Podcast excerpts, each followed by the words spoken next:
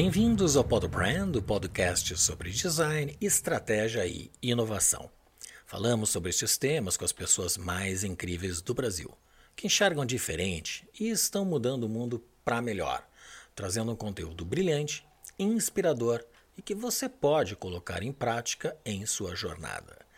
Sou Maurício Medeiros, designer e empreendedor, entusiasta do conhecimento e autor do livro Árvore da Marca, que traz um conjunto de ferramentas originais e simplifica a forma de aprender e realizar processos de branding pessoal e corporativo.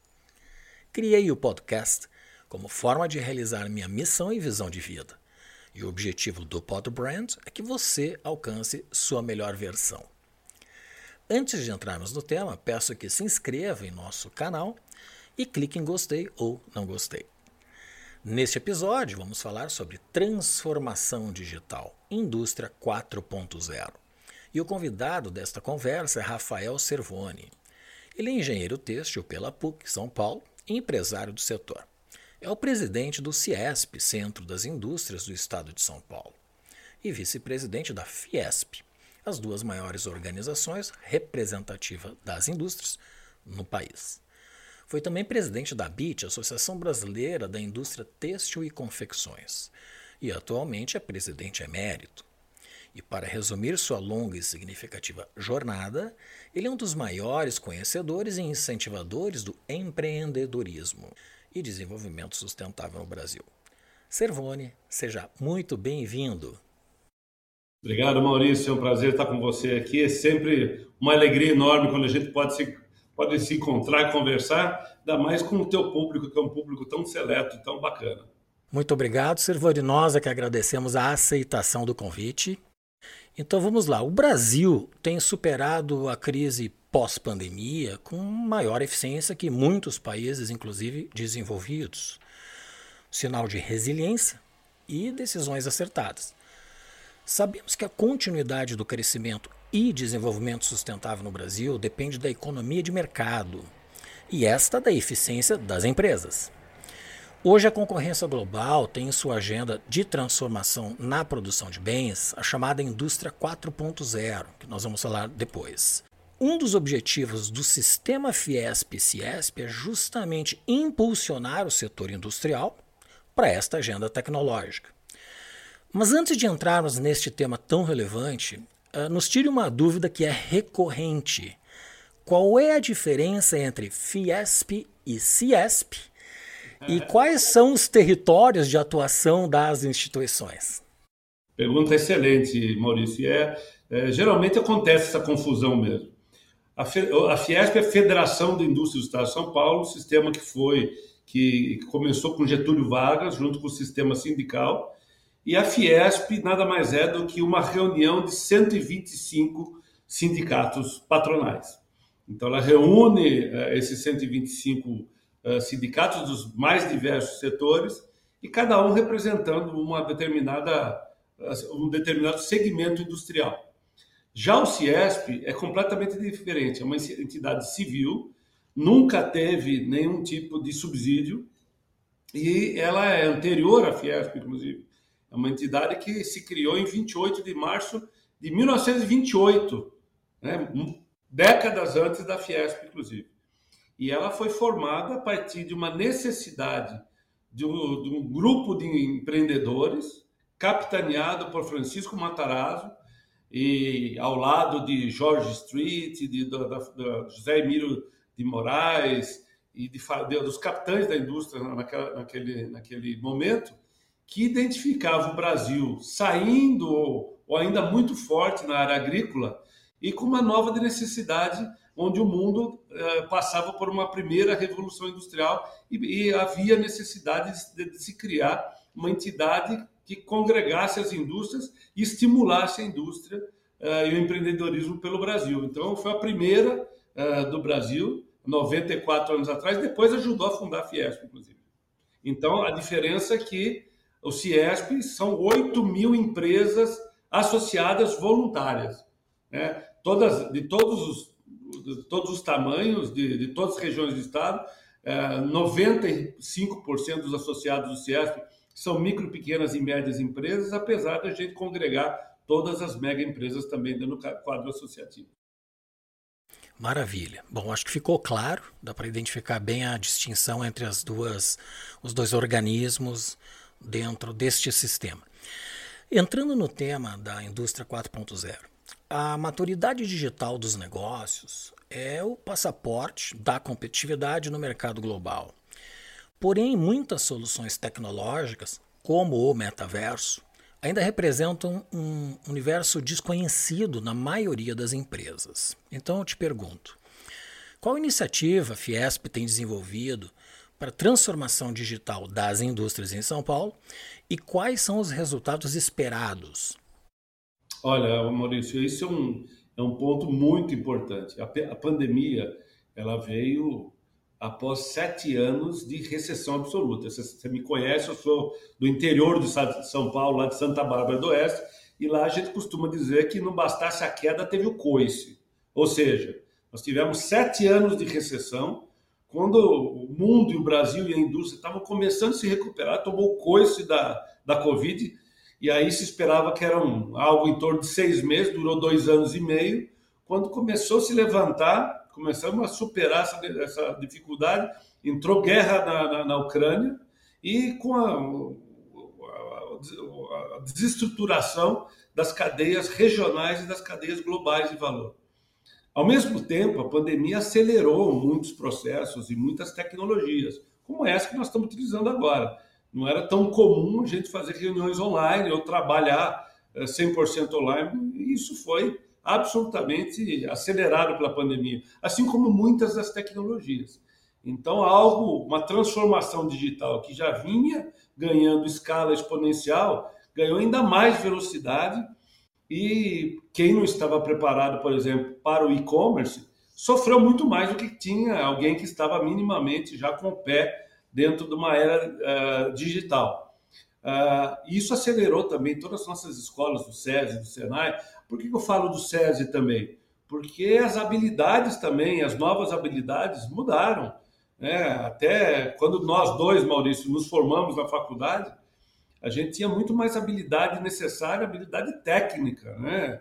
Ali que a gente estudava e adquiria aquele conhecimento na, na faculdade ou através de um curso, uma especialização. E os soft skills ganharam uma, uma, uma, força enorme, a resiliência, inteligência emocional, capacidade de você poder lidar com diversidade, diversidade cultural, diversidade de idade, diversidade de gênero, enfim. Uh, e aliado à capacidade de você lidar com novas tecnologias. Você citou no início da sua fala o metaverso, que até pouquíssimo tempo, um, um, menos de um ano atrás, se achava que estava se viajando um pouco na maionese quando se falava em metaverso. E hoje não, nossas escolas do Senai e os nossos institutos de, de inovação e tecnologia da, da, Fiesp, do Ciesp e do Senai estão trabalhando intensamente o metaverso. Nós já estamos realizando treinamento no, no metaverso, nós já estamos criando uma série de habilidades através do metaverso, nós já estamos estudando fortemente o metaverso como provavelmente o sucessor do e-commerce, né? E lá uma série de novas possibilidades acontecem. Eu sou do setor têxtil, você veio da, da área de calçados, a gente conhece bem o setor da moda, né, Maurício? E você, com, com um avatar no metaverso, você pode usar roupas, calçados que naturalmente você não usaria. Aliás, você pode criar várias personalidades, cada um com um estilo diferente, que você talvez não tivesse coragem de usar no mundo real. Então, isso cria uma série de, de novas oportunidades e de isso transforma a maneira como a indústria se comporta, mesmo na cadeia têxtil, que eu conheço bem, uma das cadeias mais longas do, de todas as cadeias industriais, e você, através da indústria 4.0, você achata processos, você numa sala de 20 por 10, você pode criar uma nova indústria e a gente tem isso para mostrar aqui no, no, na, na, escola do Senai da Francisco Matarazzo, ou no Senai CETIC do Rio de Janeiro, onde eu presido o conselho lá também. Você entra numa sala pequena e em 18 minutos você tem o seu corpo escaneado e você tem uma roupa entregue sob medida com o design que você escolheu, com a textura que você escolheu, a roupa assinada por você, em 18 minutos você entrega com o drone na tua mão, sem intervenção humana qualquer, nem, nem na costura. Então, e, e praticamente sem resíduos eh, e sem poluição. Isso muda completamente a forma de você enxergar o mundo. Talvez com isso, você que antes tinha coleções primavera-verão, hoje outono-inverno, hoje você muda centenas de vezes durante a semana as suas coleções. Com isso, você não mais vai poder é, produzir na Ásia e distribuir para o mundo, mas você terá que produzir dentro do teu bairro. Já estão falando no setor têxtil de você comprar no celular ou no computador e entregar na tua mão, na tua casa, um intervalo de duas, não são dois meses, não duas semanas, não são dois dias, duas horas, com entregas subterrâneas pneumáticas ou através de drone. Isso, aí você tem que, que produzir na sua casa. Aí uma inteligência artificial com algoritmo específico vai saber o que o Maurício Medeiros deseja comprar antes que o Maurício Medeiros tenha o desejo de saber ou que tenha consciência de saber que está desejando aquele produto. E isso muda radicalmente, talvez, o maior entrave do varejo. De longe, o maior custo do varejo é o custo dos estoques, do estoque não vendido. Com isso, você muda, porque você produz a partir de um pedido que já entrou. E não você ter que estocar para depois vender aquilo que você já tem. Né? De novo, muda completamente a relação com, com, com o mercado consumidor. Você não vai entrochar no consumidor aquilo que você já tem e produziu. Você vai produzir a partir do desejo do consumidor e ele fica sendo o principal driver uh, da cadeia, das cadeias produtivas. E para isso você vai precisar de inteligência artificial, realidade aumentada. Realidade aumentada que hoje você põe um óculos de realidade aumentada você faz um treinamento, mas você faz uma, uma, uma manutenção na sua, no seu equipamento, no seu tear, na sua máquina de malharia, no seu torno. Você, através da realidade aumentada, com a máquina em funcionamento, sem você abrir o painel, porque quando você abre o painel de uma máquina, ela, por segurança, ela desativa a máquina automaticamente. Então, com ela funcionando, você enxerga o que está dentro do painel, né? a máquina ah, começa a fornecer dados e, e, transformar esses dados numa, em ferramentas de tomada de decisão, né? e isso vai até o consumidor final, aos produtos que interagem com o ser humano. Por exemplo, uma roupa. Então, nós já estamos desenvolvendo roupas que ah, armazenam dados de temperatura do corpo, de pressão sanguínea, de glicemia, de mudanças hormonais, né? É, de geolocalização, uma roupa de, de, de, pescador oceânico. Ela, se, você, se o pescador cair acidentalmente no mar, ele já ativa os GPS, já avisa o capitão do, da, da, embarcação que o cara caiu, já ativa o, o dispositivo de segurança e, se, se, se necessário, já dispersa um, um líquido anti-tubarão. Quer dizer, é outra, outras roupas estão a partir do atrito das pernas ou do, do, dos braços no corpo, já ah, começam a armazenar energia, captar energia fotovoltaica, né? e, e, nós estamos desenvolvendo fibras que armazenam dados na roupa. Sua roupa vai ser o seu CPU. Então é um outro universo todo interligado, né? E isso é um, um, novo mundo, né? E para isso a gente precisa de novos mindsets. Por isso que é tão importante a gente integrar, e nós estamos fazendo isso já há algum tempo, especialmente agora, as capacidades da escola do SESI e a escola do SENAI. Então, durante a pandemia, isso foi outra encrenca que aconteceu muito forte, nós perdemos muito na área da educação, Maurício. Os exames do SARESP, que acompanham quanto um aluno efetivamente aprendeu e é os testes antes, durante e depois da, da pandemia, no estado de São Paulo, que é o estado mais desenvolvido da federação, a retroação foi de oito anos, ou seja, um aluno terceiro colegial, o de primeiro colegial, em português e matemática, quando faz o exame no pós-Covid, o resultado equivalente é o que ele tinha oito anos atrás, um aluno de primeiro e terceiro colegial. É uma bomba isso. Se a gente não atuar imediatamente nesse aspecto, a gente corre o risco de perder uma geração. E olha que nós, e no, no próprio SESI, São Paulo, onde as, os alunos ficaram somente 15 dias sem aula no início da pandemia, nós fornecemos imediatamente laptop para as famílias, para os alunos, e ainda tivemos que assinar o Wi-Fi, porque muitos alunos não tinham Wi-Fi em casa. Uh, com 15 dias só sem aula, eles perderam. A retroação foi de dois anos, é bastante, é bastante significativo. Então, nós estamos fazendo um trabalho imenso de reforço escolar, né? Nós estamos fazendo um trabalho imenso com, com 645 municípios do estado de São Paulo, dos quais 343 já aderiram ao nosso programa. Nós estamos uh, fazendo um programa emergencial de educação para 2.500 escolas até agora, e a gente quer atingir a todos os municípios. Nós já estamos com mais, quase 500 mil alunos inseridos nesse reforço, nesse reforço. Nós estamos pegando todo o sistema SESI de ensino, que nós já, já está presente em mais de 60 municípios, com mais de 170 mil alunos, a gente tem o nosso sistema de ensino, com as nossas apostilas, a nossa metodologia, e a gente já transfere o know-how para essas escolas, a gente quer atingir o máximo de, municípios possível. A gente tem um programa Recomeçar para Avançar, que é a elevação dos níveis de escolaridade para o público acima de 16 anos, onde nós estamos atuando com 3 mil funcionários do SESI e Senai e trabalhadores da indústria. A gente entra na formação superior, com pós-graduação na faculdade do SESI. Nós temos uma faculdade de formação de formadores que hoje já atinge 5 mil professores em quatro áreas de conhecimento, tudo gratuito. A gente entra com o ensino técnico, com 7 mil alunos do SESI, que começam a fazer, Maurício, o quinto itinerário, ou seja, uh, o ensino profissionalizante, que talvez tenha sido um dos maiores legados do presidente Temer, que poucos se lembram, a reforma no ensino médio. Os países do mundo, da OCDE, os países ricos, que mais têm resultados no, no emprego, e emprego de melhor qualidade, de maiores salários, são países que têm já, como Alemanha, Holanda, Suíça, que têm o ensino uh, médio atrelado ao ensino profissionalizante. A gente já faz isso no SESI.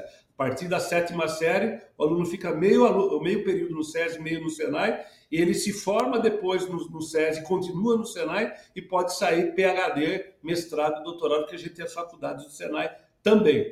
Então, todo esse know-how a gente transfere agora para a escola pública, mas principalmente questionando o pós-Covid com as novas habilidades. Por exemplo, o Senai entrando com pensamento computacional, com as novas habilidades no pós-Covid. E mais do que isso, nós acabamos de voltar dos Estados Unidos, numa inserção da Google, também estamos indo agora para a Coreia do Sul, vendo com eles qual é o futuro da escola. E isso foi desnudado durante a Covid. Como é que a gente mantém um aluno de 17 anos, ou qualquer idade que seja, focado numa aula, sendo que o aluno sabe que não precisa do professor para obter aqueles dados que ele consegue na internet com um clique? Né? Então, quais as novas habilidades do professor? Ele tem que ser um tutor de informações e ajudar o aluno a buscar aquelas informações. Ele tem que ajudar o aluno a ter empreendedorismo e liderança, uma mentalidade voltada ao design thinking né, toda uma nova mentalidade e muito mais aberta, desenvolvendo esses, essas habilidades de resiliência, de, de, de, de, busca de novos desafios, né? E, e, ao mesmo tempo, como que você muda o mindset num, num adolescente porque, que fica cada vez mais dependente da decisão da máquina, do equipamento e da inteligência artificial e questiona menos as coisas. Então, tudo isso nós, é um trabalho intenso que nós estamos fazendo durante o nosso dia a dia aqui. Então, e agora respondendo, você me corta, viu, Maurício? Não tem problema. Sou descendente de italiano. Respondendo especificamente a sua pergunta, nós lançamos uma jornada de transformação digital. É uma jornada bastante audaciosa. Ela, ela vem com oito etapas. Ela começa com o diagnóstico da empresa e, ela, e é um projeto para atingir 40 mil micro, pequenos e médios empresários, aqueles que faturam até 8 milhões de reais por ano. É, é um programa gratuito, você começa com um diagnóstico, você passa por uma estratégia. Pela primeira vez, nós estamos entrando no risco de discutir a estratégia da empresa, redefinindo o modelo de negócio da companhia. Na sequência, a gente começa uma, uma etapa de otimização de processo, isso é um pepino, Maurício, porque durante a pandemia e essa crise de sete anos, O que mais aconteceu foi, e aconteceu com o Brasil, o Brasil perdeu competitividade enquanto nação e a indústria perdeu competitividade. A gente não pode mais se dar o luxo de dizer, olha, sou competitivo do portão para dentro. Não é verdade mais. Então, a terceira etapa de otimização de processo, ele entra na manufatura enxuta, ele entra na eficiência energética. Nós fizemos uma parceria com a DIZ na Alemanha e nós estamos rediscutindo com as empresas a, a, a, a, eficiência energética delas, entrada de novas tecnologias limpas, como a energia fotovoltaica.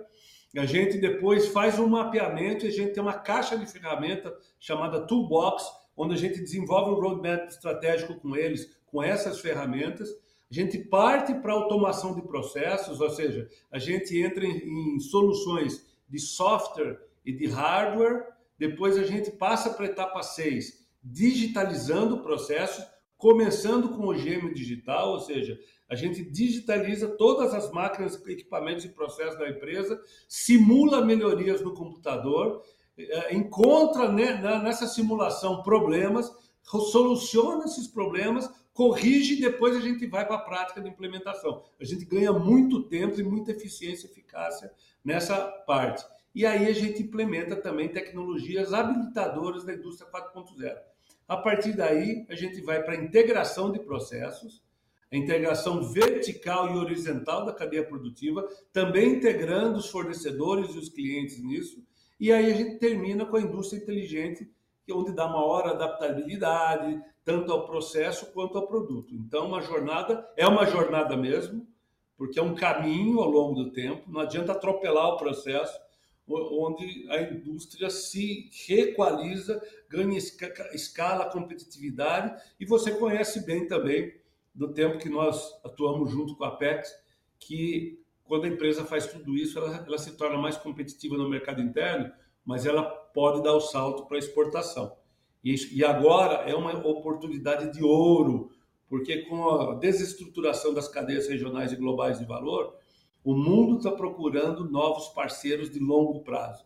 E o Brasil tem sido talvez o país mais procurado nesse momento para a segurança energética, para a segurança alimentar e para uma parceria estratégica da indústria uh, para as próximas décadas. Né? Eu recebi aqui no Ciesp, na Fiesp, de março a junho, 104 embaixadores, ministros estrangeiros, vice-presidentes, presidentes estrangeiros.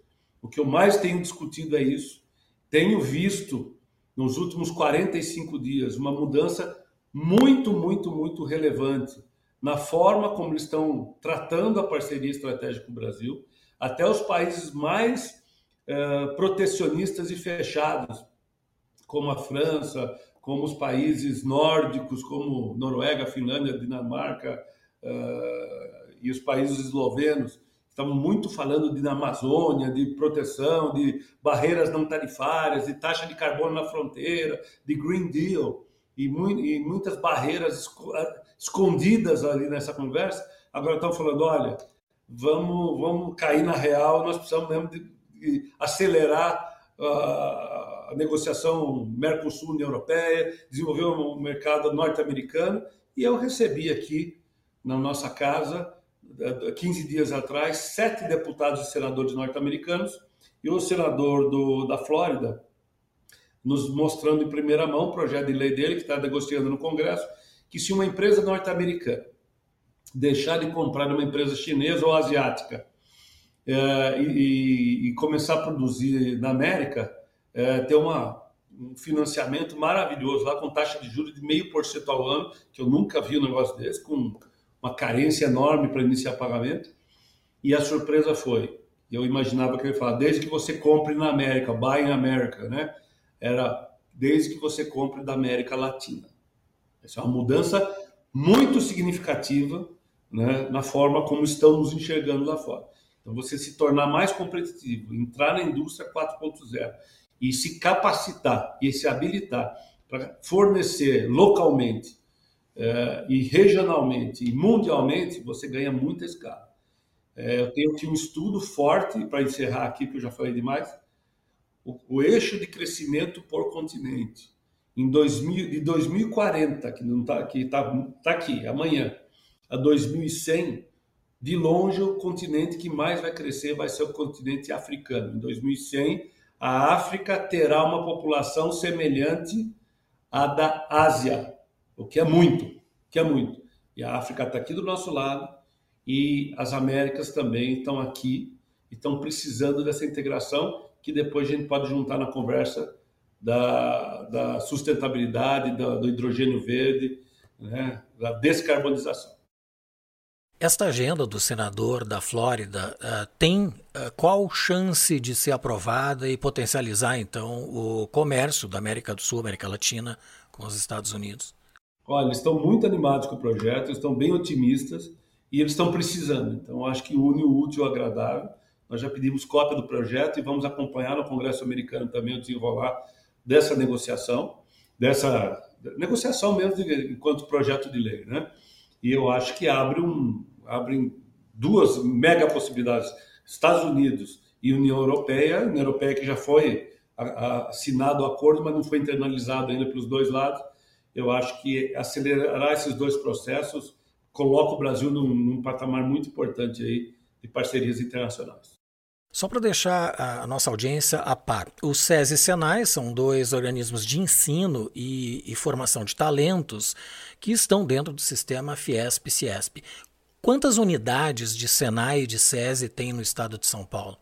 Olha, nós, nós atendemos hoje no Senai um milhão e meio de matrículas e no SESI 200 mil matrículas. Então a gente tem um, um, um hall de escolas espalhadas pelo estado de São Paulo inteiro cidades que têm diversas escolas do SESI Senai pela capacidade, pela demanda que tem uh, local. Nós herdamos do presidente Paulo Scaff, que deixou a presidência agora em dezembro do ano passado, uma, uma herança maravilhosa. Ele investiu pesado nas escolas, ele mudou a forma. Todos os prédios das escolas são prédios modernos, de dois ou três andares, todos com lousa eletrônica, mas, acima de tudo, fez um investimento no, no, nas pessoas, no capital humano, dos professores, nos alunos, em equipamentos, modernizou todas as escolas. E aí que é o pulo do gato, Maurício. Ele, ele, ele avançou demais na integração do SESI, especialmente dos alunos do SESI, no esporte e na cultura. Então, mudou-se toda a, a forma como nós enxergamos o esporte dentro do SESI o, esporte passou a ser é, quase que obrigatório e para rendimento. quando vocês veem hoje, ah, o o vôlei do SESI São Paulo ficou campeão uh, sul-americano, paulista, brasileiro de, de vôlei, uh, às vezes as pessoas acham, ah, a Fiesp, o SESI, o Senai estão patrocinando aquela, aquele time. Não, são alunos nossos esportistas nossos. A Etienne, que é campeã mundial de natação, ela começou a nadar na, na, no SESI de, de, de, São Bernardo do Campo, onde ela nada até hoje. Né? Então, 80% dos nossos campeões vieram da base.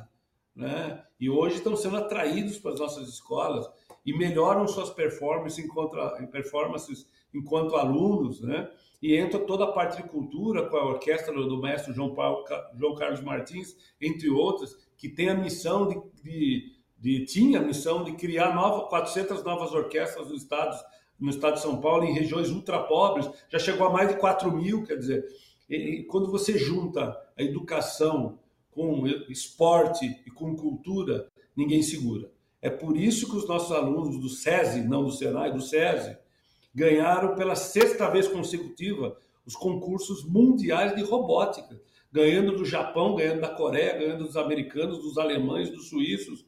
Né? Isso mostra que investir na educação, um investimento bem direcionado e com dá resultado e transforma um país, transforma uma nação. É o que a Coreia fez e é isso que nós temos que perseguir.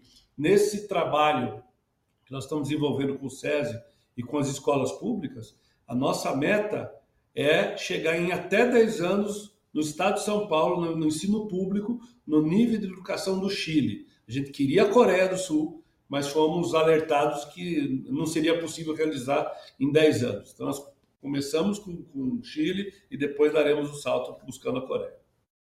De que forma todo esse know-how na educação fundamental, técnica, científica, desenvolvido pelo, pelo sistema Fiesp e Ciesp pode ser multiplicado por ensino público? Pode e está sendo. Quer dizer, é, especialmente agora que todo mundo vê a necessidade, eu acho que o grande, o grande é, aprendizado que nós tivemos durante a Covid, Maurício, é que cada um de nós faz um trabalho bacana, faz um trabalho super relevante, mas que sozinho nós não vamos chegar ao nosso objetivo, que a gente tem que unir esforços. Então, nesse sentido, nós conversamos com todos os institutos, Instituto uh, Instituto Ayrton Senna, Fundação Roberto Marinho, Fundação Banco do Brasil, enfim, Caixa Econômica, né? todos os grandes players brasileiros. Falamos com estamos conversando com todas as prefeituras, com o governador do estado, com os candidatos também agora a governo do estado de São Paulo, para que a gente integre e, uh, esse, esse esforço de, de, de, de dar um grande salto para a educação. Né? Tanto é que dos 645 municípios, 343 já assinaram o, o convênio conosco, já estão atuando conosco. E, e muitos do que ainda não assinaram, assinaram ainda porque depende de uma legislação específica, mesmo recebendo recursos gratuitamente. Né? Mas isso se resolve rapidamente. Então, eu acho que tem tudo para dar certo e, aqui, e nós já estamos atuando nesse sentido há alguns anos, não nesse nessa, nessa quantidade que agora nós estamos atacando, mas os resultados foram fantásticos. Os resultados têm sido transformadores. E você sabe que nós temos até um MBA, porque nós fizemos uma pesquisa com um organismo internacional. Qual a diferença de uma escola pública muito competente, com altos resultados, de uma muito ruim? O resultado foi o seguinte: não é falta de grana, não é a estrutura física da escola. Por incrível que pareça, não são os professores. É a, que faz diferença a figura do diretor da escola. Quando o diretor é muito competente, mesmo sem recursos, sem prédio e sem dinheiro, ele dá resultado. Ele transforma aquela escola e dá um excelente resultado. Então, fruto disso, nós fizemos, alguns anos atrás, um MBA para diretores de escola, onde a gente atua num projeto sob medida para aquele diretor, a gente faz o projeto junto com ele e a diferença da, da primeira para a segunda versão é que na segunda versão a gente começou a acompanhar a implementação durante o primeiro ano completo. E, e os resultados estão, têm sido incríveis, sabe? Então, uh, eu acho que essa união de esforços uh, tem, também fará ainda mais diferença. É uma agenda extraordinária, né? Começa na base, né, na formação, educação, e depois vem na tangibilização na própria indústria. Entrando nesse tema, a jornada da transformação digital nas empresas, ela é sustentada por quatro pilares, que são modelos de negócios, tecnologia, capital humano e fontes de recursos. Explica um pouco de que forma se dará na prática essas entregas, são consultorias, mentorias e, e qual a. Considerando a dimensão que o design tem como uma disciplina transversal para solução de problemas, uh, ele faz parte dessas entregas da jornada da transformação digital? Faz sim, o design é super importante e faz toda a diferença no final. E a, e a mentalidade do design também acho que é importante. Nós começamos com uma pesquisa de cenário, viu, Maurício? A gente fez uma pesquisa usando a, com o parceiro ABDI no ano passado, e quais e, e, a pesquisa foi feita em cinco grandes dimensões.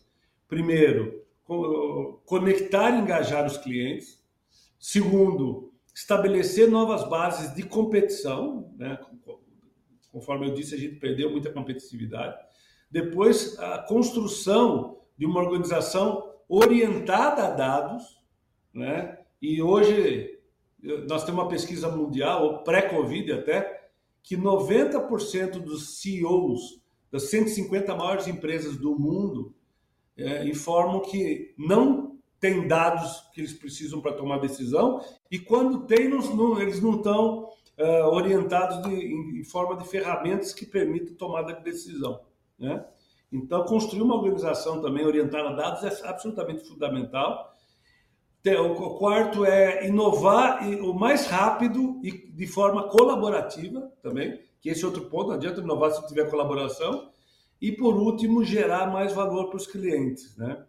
E aí foram divididas, eh, foram movidos mais, mais de 2.570 empresas, e dessas quase 2.600 empresas, 66% delas, em, num, em, num nível de maturidade que vai de 1 a 4, 66% ainda estava no nível 1 e 2. O 1 é analógico, 18% delas estavam no nível totalmente analógico, nada digital, e 48% estava no nível emergente. Emergente quer dizer assim, olha, eu entendo o que, que é o processo, eu entendo um pouco o que é digitalização e I wish, quer dizer, eu tenho a vontade de ser digital, mas não sou. 30% está no nível 3, que é intermediário, só 3% está no nível máximo, que é líder digital. Então, eh, isso foram, foi algo que ajudou a gente trabalhar aquelas oito etapas eh, que foram desenvolvidas, sendo que os dois maiores eh, gargalos para eles eram escassez de profissionais capacitados né, no capital humano e na fonte de recursos, falta de recursos para investimento. Ou eles não sabiam também como buscar os recursos. Né? E, e isso é algo que nos preocupa também, e nós fomos buscar parceiros. Quem está pilotando essa, essa área para nós aqui na Fiesp é o professor Luciano Coutinho, que presidiu o BNDES, conhece profundamente de fontes de financiamento, e nós fomos buscar Uh, nós, uh, parceiros como a FINEP na, na pesquisa e inovação, uh, o, o, Sebrae, que está bancando 50% da jornada, jornada 50% é Senai, 50% é Sebrae, dos recursos financeiros. Fomos buscar a FAPESP, a Desenvolve São Paulo, o governador tem sido bom parceiro, e o próprio BNDES. A diferença, Maurício, é que os, a fonte de recurso ela foi desenhada para o projeto. Né? E pela primeira vez, eu vou falar algo que vocês vão achar que escutaram errado, com Selic negativa. Nós precisamos ajudar as empresas nesse momento. Né? E o Brasil não vai voltar a se desenvolver sem uma indústria forte. Isso foi algo que foi talvez a maior lição de todas as lições da Covid. Eu participo de, de na ONU uh, do grupo chamado B de Bola 20, Business 20, que é o G20 para o setor privado. O que mais se discute lá nos últimos um ano e meio é que o mundo não sairia da crise sem a força da indústria, até para buscar soluções foram buscadas para a indústria. Você sabe, Maurício, que durante a Covid, quando nós tivemos que parar as nossas escolas e fomos para o online, primeira coisa foi, como é, o primeiro pensamento com o Paulo Scar foi como é que a gente consegue aproveitar essa estrutura para ajudar a sociedade nesse momento horroroso que vive. Nós usamos e nós falamos, olha, nós temos máquinas, equipamento, técnicos, engenheiros, professores, cozinhas industriais. Bom, resumo de uma história longa. Em 15 dias, nós estávamos produzindo um milhão de máscaras nas nossas unidades, para as máquinas têxteis que a gente tem na nossa escola. Nós produzimos um milhão de kits de álcool gel para fornecer gratuitamente à população. Nós produzimos 370 mil face shields para uso uh, da sociedade. Nós uh, consertamos uh, respiradores, produzimos peças para respiradores. Identificamos que naquele momento que tinha gente morrendo e sendo enterrado em cova comunitária tinham milhares de respiradores quebrados nos hospitais, consertamos esses, esses, esses, respiradores. Nos juntamos à Marinha do Brasil, que tinha um projeto lá de um respirador de guerra, que era de baixo custo e de alto impacto. Chamamos a USP, os nossos engenheiros, a indústria automobilística, chamamos os engenheiros da automobilística e produzimos esses respiradores, fornecemos aos hospitais, e aí, na sequência, a população começou a passar fome. Você se lembra e nós usamos nossas cozinhas industriais para produzir 17 milhões de refeições, de 480, 490 gramas, que a gente fornecia para a população carente, e isso não é o nosso know-how, então nós nos coligamos a mais de 1.500 ONGs que conhecem sim melhor do que nós esse público e ajudava a fornecer, porque uh, o medo nosso, e fomos alertados pelas autoridades, que tinha malandro querendo pegar essa marmita e sair vendendo por aí. Então tem isso também, mesmo em época de crise absoluta, com gente passando fome. Então, tem uma indústria forte, tem uma indústria que detenha muito dos know-how em casa. Né? Tá aí as vacinas. Né? Quem não sabia fazer vacina, quem não sabia fazer os ingredientes da vacina, passou apertado. Né? Então, ter o know-how industrial e agregar valor aos produtos é o, é o grande ensinamento gente, eh, dessa, dessa, dessa crise. Nós que temos um agro forte, vamos lembrar que não tem agro sem o drone, sem o trator, sem as máquinas e equipamentos, sem a tecnologia, a pesquisa e desenvolvimento. Então a indústria está acoplada ao agro, mas nós não podemos mais exportar só commodity. A gente tem que eh, exportar cápsula do café, não café e grão. E para isso nós precisamos de uma política industrial. Nós estamos mais conversando nesse momento com os candidatos a governo do Estado e principalmente o presidente da República, é que o Brasil precisa de um projeto de país, não um plano de governo, sim um projeto de Estado, que supere os governos e seja um programa de longo prazo, com previsibilidade e com segurança jurídica. O mundo inteiro está se debruçando em políticas trilhardárias uh, industriais. E o Brasil, que ainda não perdeu o know-how da sua indústria, né, que os países que deixaram de, ou que abriram mão de suas indústrias, ou fizeram quando tinha um PIB per capita ano acima de 18 mil dólares, a gente quer abandonar a indústria com um PIB de 5 mil dólares, não vai fechar essa conta. Né?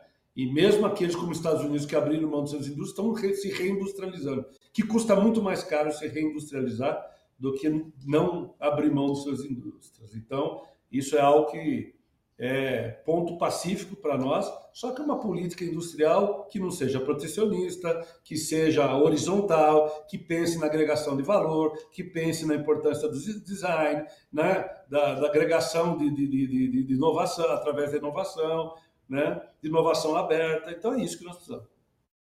É, certamente. A, a, o Brasil ele tem uh, um potencial criativo muito grande eu acho que a pandemia ela provocou uma aceleração do processo de inovação, né? buscando soluções que antes não tínhamos. E criou-se também um certo espírito de urgência né, para que isso se tangibilize de forma mais rápida. É, no estado de São Paulo, me parece que 53 mil indústrias em atividade, 92% são micro e pequenas empresas. Uh, totalizando 48 mil negócios eh, deste porte. Como é que essas micro pequenas empresas do estado de São Paulo podem acessar e se beneficiar da jornada de, da transformação digital? Olha, esse é exatamente o público, foi essa conta que nós fizemos mesmo. Dizem que em São Paulo tem 180 mil indústrias, mas esse é o banco de dados super confiável, porque são 53 mil indústrias com CNPJ ativo e que emitiram uma nota fiscal pelo menos no ano. Então, esse é o número quente. Né? Uh, Para eles, foi desenhado, dessa, dessas 53 mil, a nossa meta é atingir 40 mil empresas uh, em quatro anos, ou seja, 10 mil empresas por ano.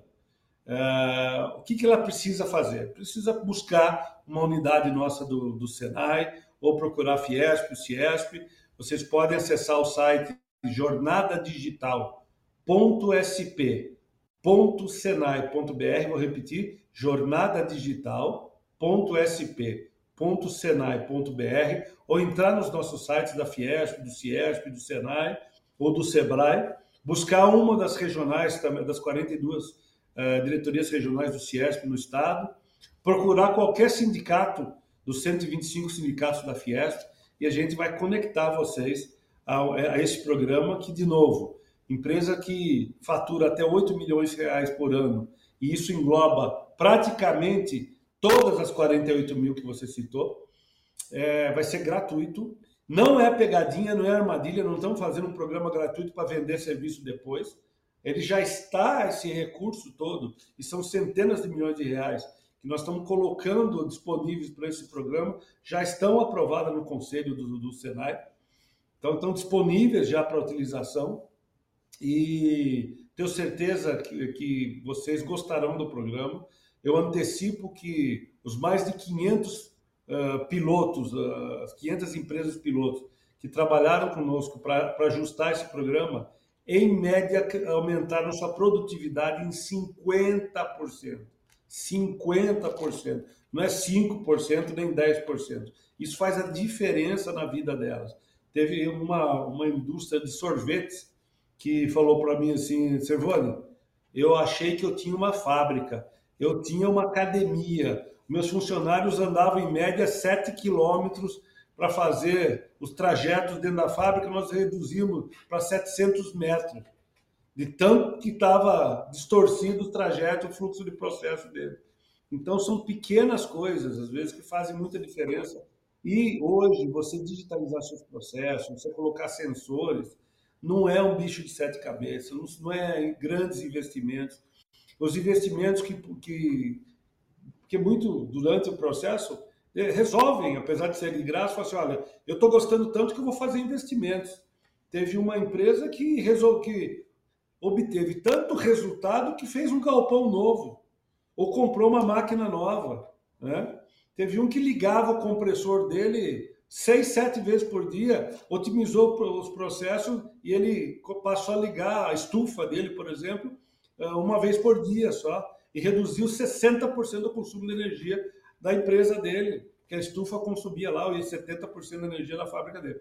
Então são pequenas coisas, né, que ele inclusive pode fazer investimentos se forem necessários a partir do ganho que ele está tendo, a redução de, de custo ou, ou aumento de, de, faturamento que ele está obtendo no processo. Isso é muito importante. E mesmo que precise, que queira uh, dar um passo além e fazer investimento, os investimentos estão aí também e cabem no bolso e são feitos para ter uma carência ampla uns juros que caibam no seu bolso que você possa pagar pelo, com o que você está reduzindo. A indústria 4.0 ela é caracterizada por tecnologias como internet das coisas, uh, robôs autônomos, cibersegurança, computação na nuvem, entre outras. Como é estruturado esse ecossistema Fiesp-Ciesp dedicado ao ensino e formação de talentos?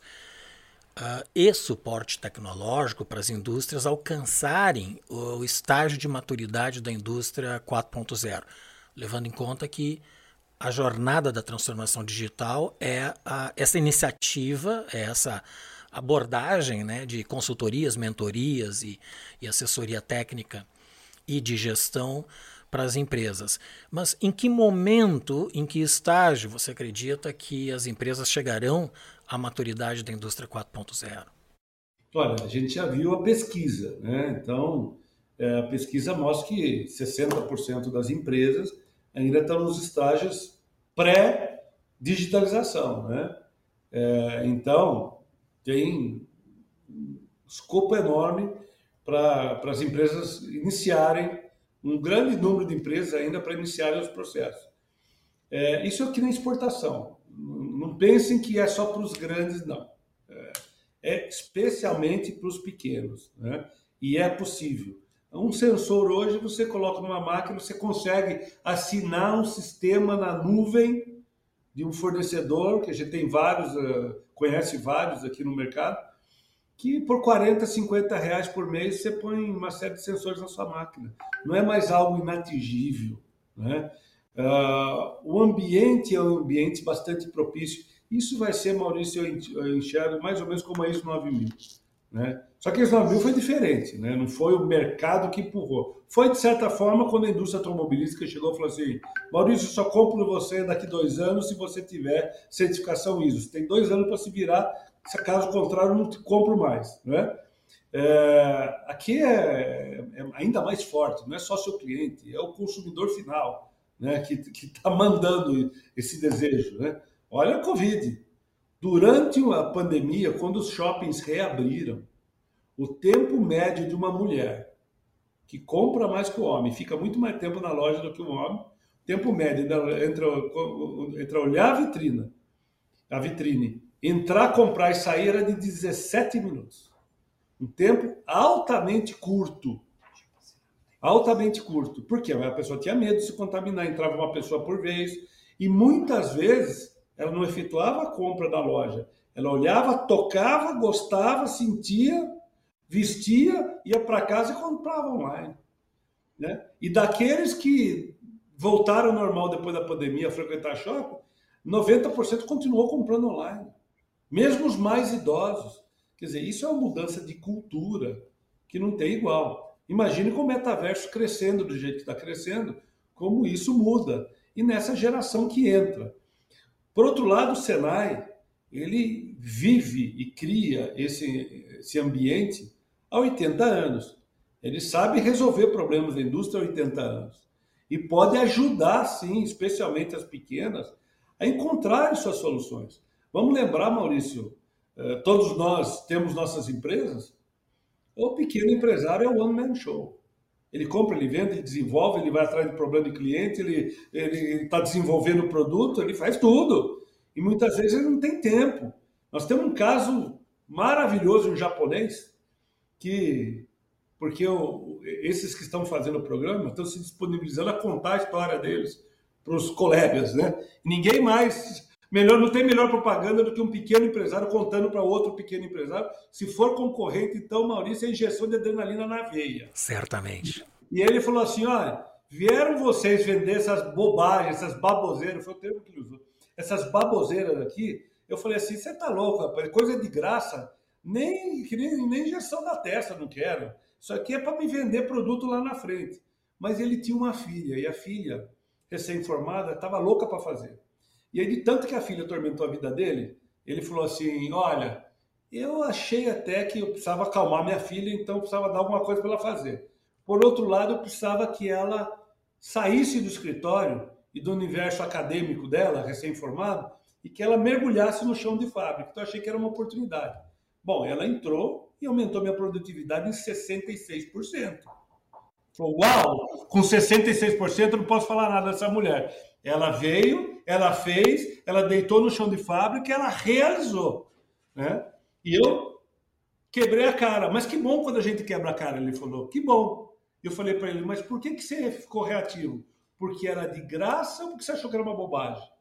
Ele falou assim, eu achei que era uma armadilha, que iam me vender serviço na sequência, mas por outro lado, eu entrei pela confiança que eu tenho pela marca Senai. Eu sabia que a marca Senai eu podia confiar que não seria uma pegadinha, como não foi. Então, é, esse depoimento é o que mais vale. Né?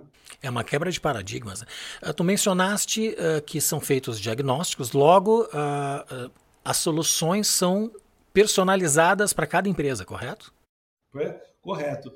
É a partir do diagnóstico que, que é feito sob medida para essa empresa. Então, a partir do, do, do, nível de maturidade, ela acessa uma daquelas oito etapas. Ela pode chegar até, tem etapa, inclusive, que uh, os nossos técnicos chegaram e falaram assim: olha, Maurício, você não precisa fazer essa etapa 1, 2, 3, porque você já fez. Essa lição você já fez, está ótimo, está redondo. Vamos partir da 4, vamos partir da 5. Então é sob medida. Assim. Maravilha. O link do site do, da Jornada Digital estará no, no site do podbrand.design. Servone, chegou o momento do pinga-fogo. São três perguntas que eu faço a todos os convidados. É literalmente o pinga-fogo. Né? A primeira delas, quais são as virtudes do empreendedor de sucesso? Olha, as virtudes da, do empreendedor de sucesso são principalmente a, a, a coragem de empreender, precisa ter coragem, Precisa ter muita resiliência. Os maiores empreendedores de sucesso foram aqueles que quebraram algumas vezes, né? Como fala aquele filme do Batman, quando o Bruce Wayne cai lá e o pai vai resgatar ele na caverna, fala assim, Bruce, por que, que você ah, cai? Para aprender a levantar. Então, isso é algo que o empreendedor faz mesmo. Ele cai, ele levanta, ele cai, ele levanta, ele cai, ele levanta. E esperança, ele, ser otimista, né? Faz parte do empreendedor, ele sempre acredita, né? E muitas vezes ele acredita de forma tão forte que ele cria uma realidade, ele cria uma nova necessidade. Tá aí os telefones celulares, né? Ninguém sabia que precisava até que ele foi inventado. Né? É uma visão de alguém que teve uma visão lá na frente e criou uma, uma nova necessidade que a gente nem sabia que tinha. O que diferencia os sonhadores dos fazedores? O que, uh, a, a, a, vontade de realizar. A vontade de realizar. Tem aquele que fica viajando na maionese, tem ótimas ideias, mas nunca tem a coragem de partir, dar o primeiro passo. Eu acho que a, A coragem de dar o primeiro passo está no realizador. Ele vai, ele enfrenta, mesmo que ele quebre a cara, ele sabe que ele quebrando a cara, vai, aquilo vai ser útil. Aliás, é algo que os bancos americanos sabem valorizar. Eles dão mais financiamento para alguém que já quebrou do que alguém que nunca quebrou. Porque sabe que aquele já passou por uma etapa, não vai errar de novo da mesma forma. Maravilha. E a última, o que é design? Eu acho que design é um estado de espírito, especialmente. Um estado de espírito, é um mindset que a pessoa é diferenciada e às vezes você falou um, algo no início da entrevista que, que eu acredito demais. Às vezes as coisas mais bacanas, geralmente são assim, são as mais simples. São incríveis, né? São, são as mais simples. E pessoas que têm mais sensibilidade mesmo, né? É, tá aí quando a gente imita a natureza, né? É, as coisas estão prontas ali, a gente se inspira. É um, um exercício inspiracional muito ligado ao estado de espírito da pessoa. Excelente. Uh, chegamos ao final, mas uh, gostaria antes de você se despedir que indicasse um ou mais livros que ajudem os empreendedores a alcançarem sua melhor versão. Olha, meu livro de cabeceira hoje, eu acho que você conhece esse aqui, ó.